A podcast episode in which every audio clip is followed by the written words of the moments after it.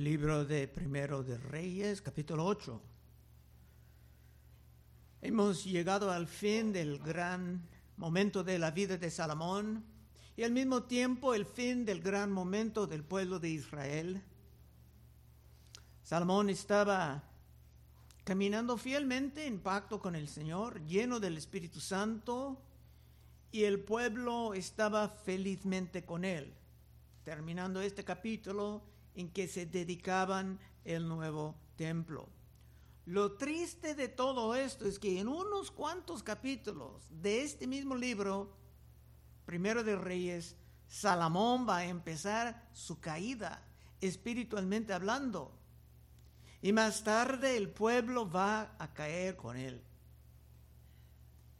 Dios guardará su promesa, dando un rey sobre el trono de David para siempre, pero por la infidelidad, las grandes bendiciones del momento iban a desvanecerse. Israel, Israel va a sufrir bajo Asiria, bajo Babilonia, bajo Persia y más tarde bajo Grecia y finalmente bajo Roma en el tiempo de Cristo. Cuando Cristo vino, unos miles fueron de los judíos con el nuevo, la nueva administración del pacto, pero muchos rechazaron al nuevo pacto y perdieron el reino de Dios, como Cristo dijo en Mateo 21, 42. También en el contexto de construir un templo. Jesús le dijo, ¿nunca leíste en las escrituras la piedra que desecharon los edificadores ha venido a hacer cabeza del ángulo? El Señor ha hecho esto y es cosa maravillosa a nuestros ojos. Por tanto os digo que el reino de Dios será quitado de vosotros, hablando a los judíos, y será dado a gente que produzca los frutos de él hablando de nosotros, si estamos produciendo el fruto, claro. E Israel como pueblo ha continuado en su rebelión ya por más de dos mil años, rechazando al Rey de Gloria, a Cristo Jesús. Pero un día, en el futuro, habrá una gran reconciliación entre Cristo y ellos. Y esto tendrá su gran impacto sobre el mundo entero. Pero por el momento vamos a disfrutar el momento del gran gozo que el pueblo experimentaba bajo del rey Salomón. 54. Cuando acabó Salomón de hacer a Jehová toda esta oración y súplica, se levantó de estar de rodillas delante del altar de Jehová, con sus manos extendidas al cielo y puesto en pie, bendijo a toda la congregación de Israel, diciendo en voz alta. Bueno, ya hemos estudiado todo su gran oración en la semana pasada. Y ahora Salomón va a bendecir a Dios y al pueblo con un corazón limpio. 56. Bendito sea Jehová que ha dado paz a su pueblo Israel conforme a todo lo que él había dicho. Ninguna palabra de todas sus promesas que expresó por Moisés, su siervo, ha faltado. Estaban, celebrando la fidelidad de Dios. Saliendo de Egipto, en muchas ocasiones no entendieron ni el descanso ni la paz. Tenían luchas en todos lados, pero Dios ha prometido esto. Primeramente dijo a Moisés en Éxodo 33, 14, mi presencia irá contigo y te daré descanso. Más tarde, en Deuteronomio 12, 10, Moisés hablando al pueblo, dice, mas pasaréis el Jordán y habitaréis en la tierra que Jehová vuestro Dios os hace heredar, y Él os dará reposo de todos vuestros enemigos alrededor y habitaréis seguros. Pero realmente hasta el reino de Salomón no han conocido esa gran paz y ese descanso divino de sus enemigos y de toda forma de escasez. Pero ahora se pudiera saborear el descanso, descanso seguro y la paz con toda forma de prosperidad. Y en nuestro mundo moderno, en muchas partes, no hay paz. Aún en Israel tienen grandes problemas de seguridad. En este momento están otra vez luchando con los, los palestinos. Porque los líderes en todas partes ahora ignoran o hasta rechazan la sabiduría salomónica que se encuentra solamente en la palabra de Dios. 57. Este esté con nosotros Jehová nuestro Dios, como estuvo con nuestros padres, y no nos desampare ni los deje. Eso es todo. Por esto puse como título de los tres mensajes de este capítulo, Dios con nosotros parte 1, parte 2, parte 3. Porque con Dios hay protección, hay oportunidad y en muchos sentidos hay posibilidades de prosperar como David prometía terminando el primer salmo o en medio del primer salmo 1.3 hablando del que ponga sus raíces en la palabra, dice, será como árbol plantado junto al corrientes de aguas que da su fruto en su tiempo y su hoja no cae y todo lo que hace prosperará. Todo lo que hace prosperará. Pero regresando a las distracciones del mundo o a las perversiones del mundo, uno puede también perder ese gran estado de gozo. Salomón oraba por esa gran continuación con Dios, no sabiendo que sería él, que iba a poco a poco a apartarse de sus preceptos. 58. Incline nuestro corazón hacia Él, para que andemos en todos sus caminos y guardemos sus mandamientos y sus estatutos y sus decretos los cuales mandó a nuestros padres. Esta es una exhortación bastante bonita, porque aún los que ya tienen el Espíritu Santo, tienen corazones que buscan oportunidades de apartarse. San Pablo mismo compartía con el mundo entero las luchas que él tenía como un hombre maduro en la fe. San Pablo dijo en Romanos 7:21, así que queriendo yo hacer el bien, hallo esta ley, que el mal está en mí. Porque según el hombre interior me delito, me deleito en la ley de Dios, pero veo otra ley en mis miembros, o sea, la carne, que se revela contra la ley de mi mente y que me lleve cautivo a la ley del pecado que está en mis miembros, miserable de mí. ¿Quién me librará de este cuerpo de muerte? Esa es la lucha de un hombre maduro en la fe.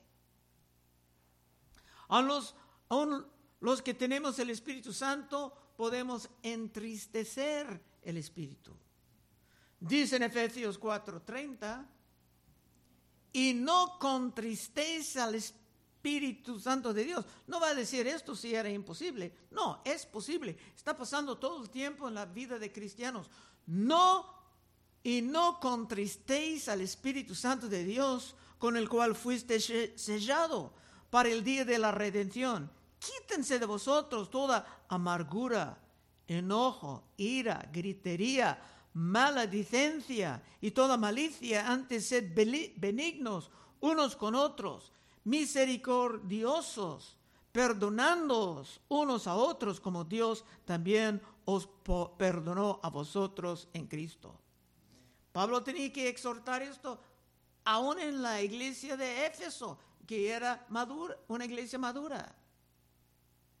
Los que van a terminar bien los que van dejando un buen ejemplo de seguir, van a tomar todo esto como una lucha, como una guerra espiritual en que tienen que estar muy alertos. San Pablo dijo en 1 Corintios 9:26, así que yo de esta manera corro, no como a la aventura, de esta manera peleo, no como quien golpea el aire, sino que golpeo mi cuerpo y lo pongo en servidumbre, no sea que hallando, habiendo sido heraldo para otros, yo mismo venga a ser eliminado. Hay muchos hombres en nuestro tiempo que dicen, eso nunca puede pasar a mí. Y son los primeros en caer. Esta es la manera de triunfar en el Nuevo Testamento, no golpeando literalmente a tu cuerpo como los jesuitas, sino manteniendo la carne sujetada al Espíritu. Otra vez 58. Inclina nuestro corazón hacia Él, para que andemos en todos sus caminos y guardemos sus mandamientos y sus estatutos y sus decretos, los cuales mandó a nuestros padres. Cristo Jesús nos dio algo semejante en la oración del Padre nuestro, Mateo 6:13, y no nos metas en tentación, mas líbranos del mal, porque tuyo es el reino y el poder y la gloria por todos los siglos. Amén. Oramos por la fuerza de Dios. En nuestra propia fuerza no tenemos el poder de resistir oramos por la fuerza de resistir las tentaciones que el enemigo ofrecerá en el momento más oportuno. 59.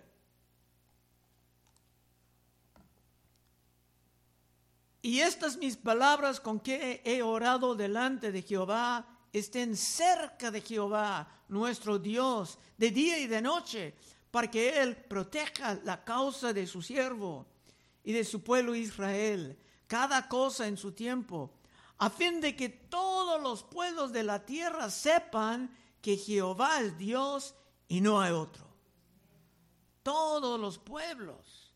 Salomón tenía un corazón evangelístico, aún antes de Cristo.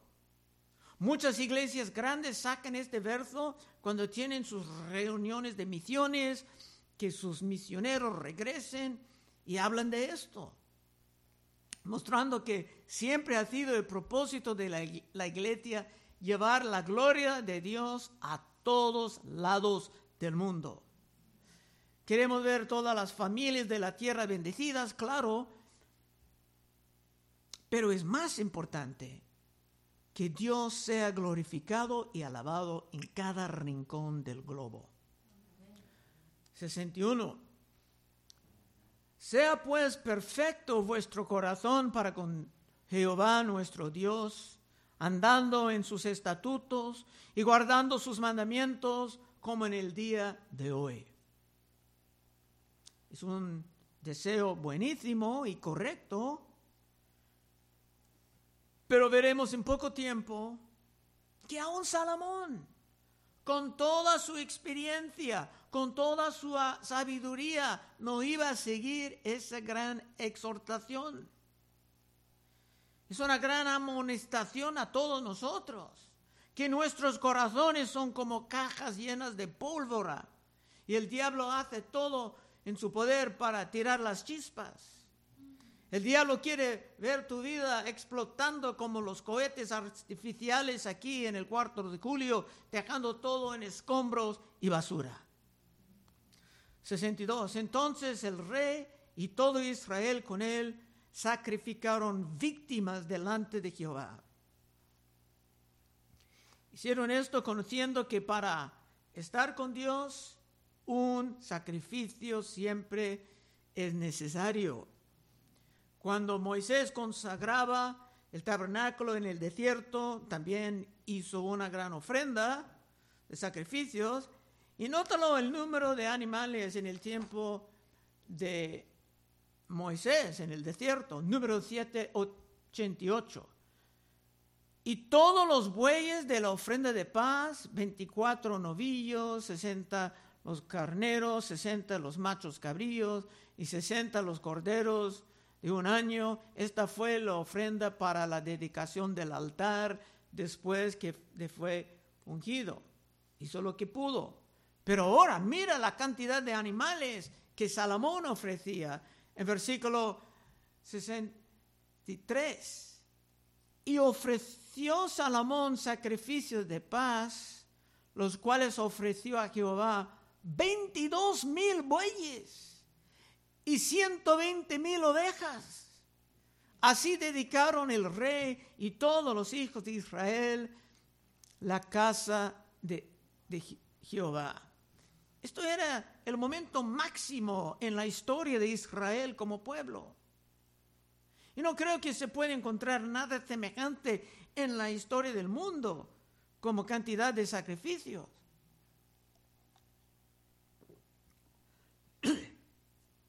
Salomón deseaba honrar a Dios con sus riquezas y dar comida a miles que estaban celebrando con él. 64. Aquel mismo día santificó el rey el, el medio del atrio, el cual estaba delante de la casa de Jehová, porque ofreció allí los holocaustos, las ofrendas y la grosura de los sacrificios de paz, por cuanto el altar de bronce que estaba delante de Jehová era pequeño y no cabían en los holocaustos, las ofrendas y la grosura de los sacrificios de paz. Ríos de sangre estaban fluyendo como una gran representación de la sangre de Cristo que Dios mismo iba a derramar por su pueblo. Porque solamente con el derramamiento de sangre hay remisión de pecado. Efesios 1:6. Para alabanza de la gloria de su gracia, con lo cual nos hizo aceptos en el amado, en quien tenemos redención por su sangre, el perdón de pecados según la, riqueza de su gracia. Y como dicen Hebreos 9:22, y casi todo es purificado según la ley con sangre. Y sin derramamiento de sangre no se hace remisión. Es una ley de la vida. Muchos modernos no le gustan, dicen, ustedes tienen una religión de carnicería, pero esa es la realidad. Así que toda esa sangre y toda esa abundancia estaba anunciando la llegada de Cristo en el futuro. Cristo que sería como Salomón, hijo de David. 65. En aquel tiempo Salomón hizo fiesta con todo Israel, una gran congregación, desde donde entran en Amat hasta el río de Egipto, delante de Jehová, nuestro Dios por siete días y aún por otros siete días, esto es por catorce días. Catorce días de celebración. Hermanos, la Biblia es muy en favor de las celebraciones. Claro, cuando todo está en orden, sin contiendas, pero Dios está en favor del gozo, de la comida, del compañerismo entre hermanos y tomando una pausa del trabajo constante para disfrutar lo que hemos recibido de Dios. El trabajo es importante, es sagrado, pero hay tiempo de tomar una pausa. Y por lo menos tenemos que tomar el día del Señor para celebrar sus bendiciones con otros hermanos. Bueno, el último versículo del capítulo 66. Y al octavo día despidió al pueblo y ellos, bendiciendo al rey, se fueron a sus moradas alegres y gozosos de corazón por todos los beneficios que Jehová había hecho a David, su siervo, y a su pueblo Israel. no tenemos los detalles, pero es casi cierto que recibieron comida espléndida para comer en el camino. Pero el pueblo estaba gozoso en el extremo. Y esto es normal cuando Dios está con nosotros y nosotros estamos con Dios. Aplicación.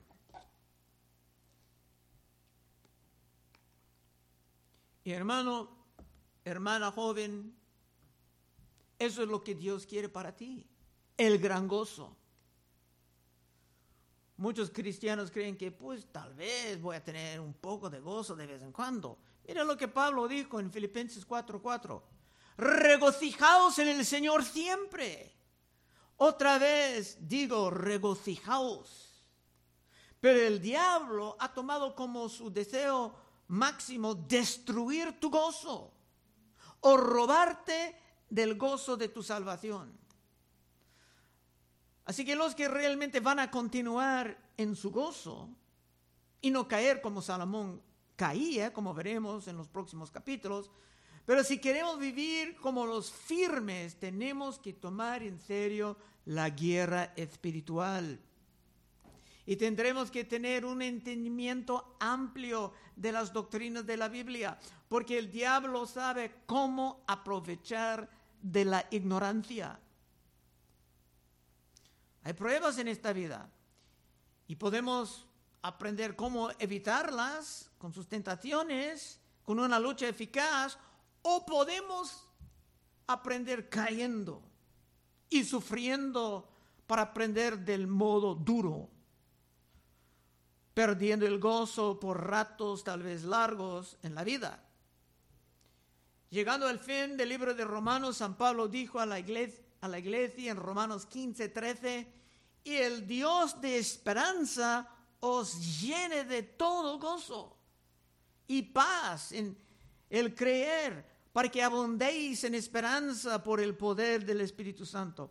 Pablo dijo esto terminando el libro de Romanos porque el propósito del libro de Romanos era establecer cristianos en la doctrina, en la verdad, y saber cómo resistir los ataques.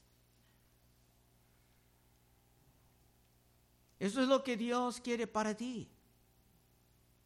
Pero si vas a caminar de manera pasiva, ignorante de las acechanzas del enemigo, es posible que parte de tu vida estará sin gozo.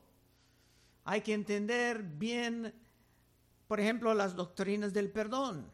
Porque mira lo que San Pablo dijo de esa área de ataque del diablo.